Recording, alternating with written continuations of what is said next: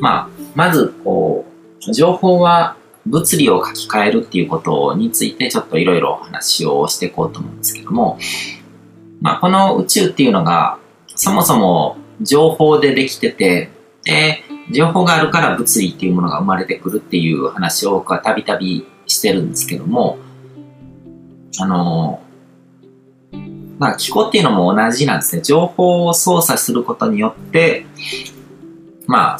生命反応だったりとか、こう、生態的な、こう、物理的な構造とか、そういうものとかをこう書き換えていくっていうことをやってるんですね。まあ、癌とか病気とかが生まれるのも、まずこう、心理的な情報的なものとかがあって、で、その、それによっていろんな作用が起こって、こう、病気の細胞が生み出されたりとかっていうふうに明らかにこう、情報の空間の中でこう想像されたものが物理的なものとしてこう現実化する現象化してくるわけですよね。うん、で僕自身のこう経験で言うと、あのー、まあ、風邪、ちょっとした風邪をひいた時、ちょっとしたって言っても結構気持ち悪かったりとか、こう、あ体調悪いなっていうふうに感じるような風邪とかも、こう、瞑想、まあ、アファメーション的な瞑想ですね。で、治してしまったりとかっていうことも、あの、経験してるんですけども、まあ、あの、僕が過去にやってた、確か催眠コーチ養成講座みたいな感じの、あの、講座のセミナーをやった時に、セミナー当日に、あ、これはなんかちょっと、風邪っぽいなって、明らかに風邪っぽいなって起きて、起きた時にそういうふうに感じてたんですね。すごく体もだるいし、ちょっと、あのー、吐き気もするみたいな感じのこう気分の悪い感じの状態だったんですけども、そこで、あのー、まあ、ちょうどそのコーチングの、あの、手法についてのセミナーだったので、アファメーションとかのこととかもいろいろとこう、話すつもりにしてたんですね。だから、そこでこう、アファメーションっていうのを実際に、あのー、やって風邪とか体調不良とかが治ったネタになるなと思ったので、実際にやってみたんですけども、その、まあ、アファメーション、コーチング的なアファメーション、プラス、ちょっと瞑想みたいな感じで、こう、目をつぶって、で、まあ、体の不調とかもあったので、こう、横になって、完全にこう、寝たわけじゃないけども、目うつすな感じで、こう、アファメーションしながら、こう、意識状態を変えることによって、もう、すっかり治っちゃったんですね。うん。で、まさにこう、話のネタになったんですけども、そうやってこう、自分の心の状態を変えることによって体調不良が治ったりとか、そういうこともこう、あのー、練習していくとできるようになってくるんですね。うん。で、その逆バージョンもあって、実は逆バージョンのが実、あの、簡単で、体調不良って、実は自分で簡単に作り出せるんですね。で僕は昔あの、まあすごいしょうもない話とかになってくるんですけども、確か中学とかの時だったかな、なんか人前で喋るのがすごく苦手だった頃に、こうスピーチとか学校の授業でさせられるとかっていうのがあって、で、すごくもう行きたくないな、行きたくないなと思って、なんとかこう、毛を使って休みたいなと思って、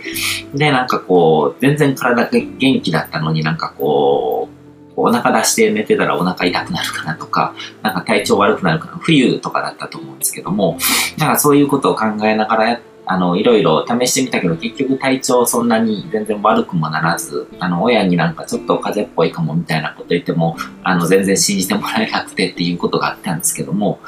でも、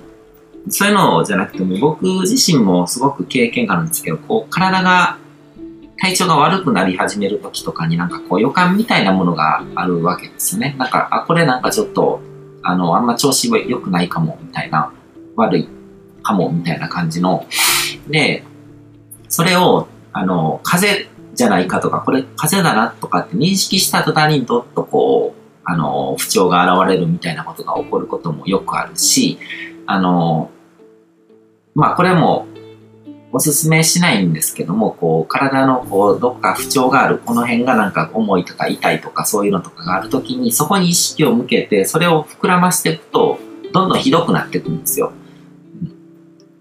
で、これもおすすめしないんですけど、心配事とか悩み事とか、不安とか恐れとか、今感じてるものとか、普段こう考えないようにしてることとかを、ひたすらそれ考えてこう、膨らませていく。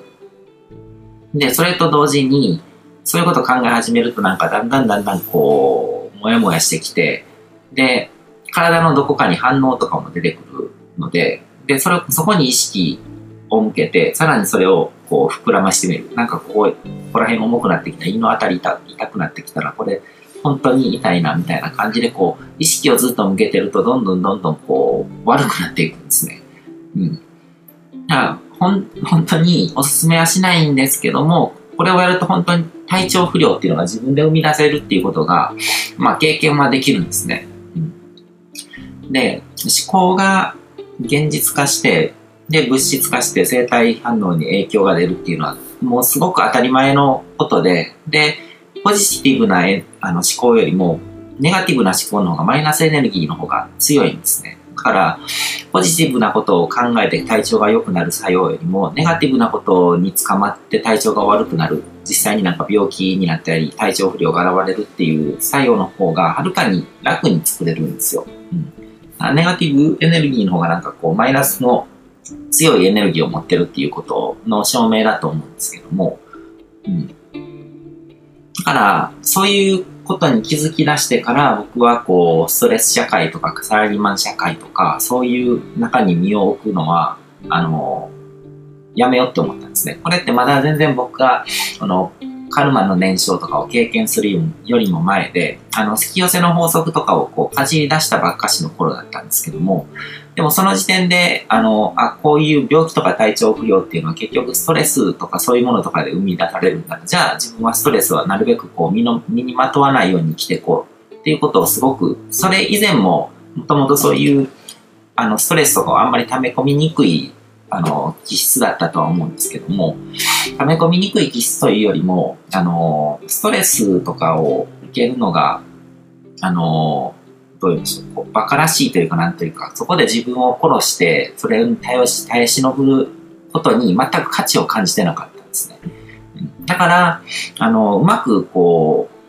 う、身をかわすのがうまいというか、なんかこう、ストレス状態で、こう、それから逃げたりとかすると、周りからなんかこう、怒られたりとかするので、そう見え、見られないように、でも自分はなんかそういうストレスを感じないようにっていう、そういうマネジメントがもともとうまかったんだと思うんですよ。だからそれも、やっぱりすごく大事、自分を大事に思えてたからっていうところがあると思うんですけど、自分を殺して犠牲にして何かをやるとかっていう精神があんまりないんですね。まず自分だろうって。自分がいい状態じゃないと他人にも与えられないしっていうのは、あの、もともと持ってたんだろう思うんですけども、とにかくそういうのもあって、こう、ストレス状態っていうのが、あの、物理的なストレスもそうですよね。何かこう、職業病とか、あの、とかっていうのも、こう、同じような動作を繰り返すとか、あの、同じような環境に身を置いてたりとかすると、物理的なストレスがあるわけですね。こう、あの、砂煙が多いようなところとかで仕事してると、なんかこう、循環あの、呼吸器系の疾患になりやすいとかっていうのは、それは物理的なストレスなわけじゃないですか。でも何かこう人間関係の調整をしたりとか、こう、そういうのに悩まされるような仕事をしてる人は、こう、言いを悪くしたりとか、そういうことが起こりやすいわけですね。起こりっぽい人はなんかこう、肝臓を悪くしやすいとか、そういうのは明らかにこう、東洋医学のこう経験則として、こう、あの、まあ、実際にそういう関連性があるっていうことで、あのまとめられてるわけです。体系化されてるわけですね。で、西洋医療が入ってきた時にそういう部分が切り捨てられたわけで、でも最近また注目されてる、再注目されてるっていう感じだと思うんですけども、とにかくそうやってこう、ここ心理的なストレスも、こう物理的なストレスも同じものなんですよね。体内環境っていうものを変えて、ストレスがかかった状態で、いいストレスはいいと、あの、プラスの効果を生むんですけども、悪いストレスですね。そういうものが病気とか、そういう疾患とかそういうものを作り出す。で、もうちょっとこう、引き伸ばして考えると、な何かこう、その場に、だからよくあるのが、あの、セミナーとかコンサルとかに申し込んでくれた人が、あの急に熱、子供が熱を出してあの、行けなくなりましたみたいな感じのこととか、そういうのとかも同じだと思うんですよ。ストレス状態とかそういうのとかによってこう、演技上のこう情報操作みたいなことが起こって何かしら、あの自分が行かなくてもいい理由を作り出すみたいなことにも関連してるんだと思うんですけども、ただそこまで広げるとちょっとこうオカルトな話とかにもなってくるので、まあもうちょっと抽象度を落としたあの物理的なこう気候によってこう病気が生まれたり治ったりするとかっていうそういう話を中心にしていこうとは思うんですけども、うん。とにかくその人の心理状態とか意識によっていろんなものが生み出されてると、物理空間のものも生み出される。で、これはちょっと余談になってくるんですけども、あの経済的な話でこう、強行とか不況っていうのも、あの、そういう人の心のメカニズムで生まれてるんですね。これも、その、FX とか投資とかの勉強をしてた時に、そういう事実を知って、あ、すごい面白いなって思ったんですけども、あの、不況とかって、英語でディディプレッションって言うんですけども、ディプレッションって、あの、気分が落ち込むとか、あの、ネガティブになるとか、そういうのと馴染みなんですね。区別がないんですね。ディプレッションって落ち込む。不況。で、それは、あの、不況になって、こう、みんなが儲からなくなるから落ち込むのかというと、そうじゃなくて、落ち込むから不況になるんですよね。悲観的になるから、人々の心が。で、人々の心が経済に対して悲観的になると、実際に実体経済も落ち込んでいくっていうことが起こるんですね。で、そういうことを知った上で僕はこう、リーマンショックとかサブプライムの時とかもこう、株式市場とかそういうのを見てたので、あ、確かにそういうことが起こってるなっていう実感がすごくあるんですね。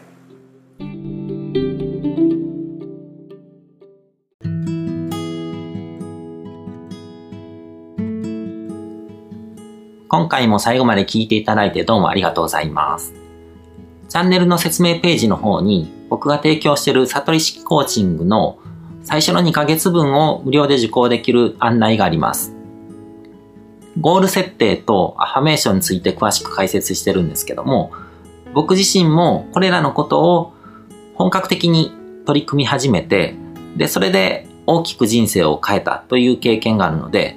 あの、まだ受講したことがない方であったりとか、このタイミングでピンとくる方はぜひ登録して体験してみてください。また、僕がどんな人間なのかを簡単に知ってもらえる2分ほどで読める会員プロフィールのリンクも貼ってます。僕自身がインターネットを通じた出会いによって自分の人生を大きく変えたので、この出会いがあなたの人生を変える良いものになることを願ってます。では、また次の放送でお会いしましょう。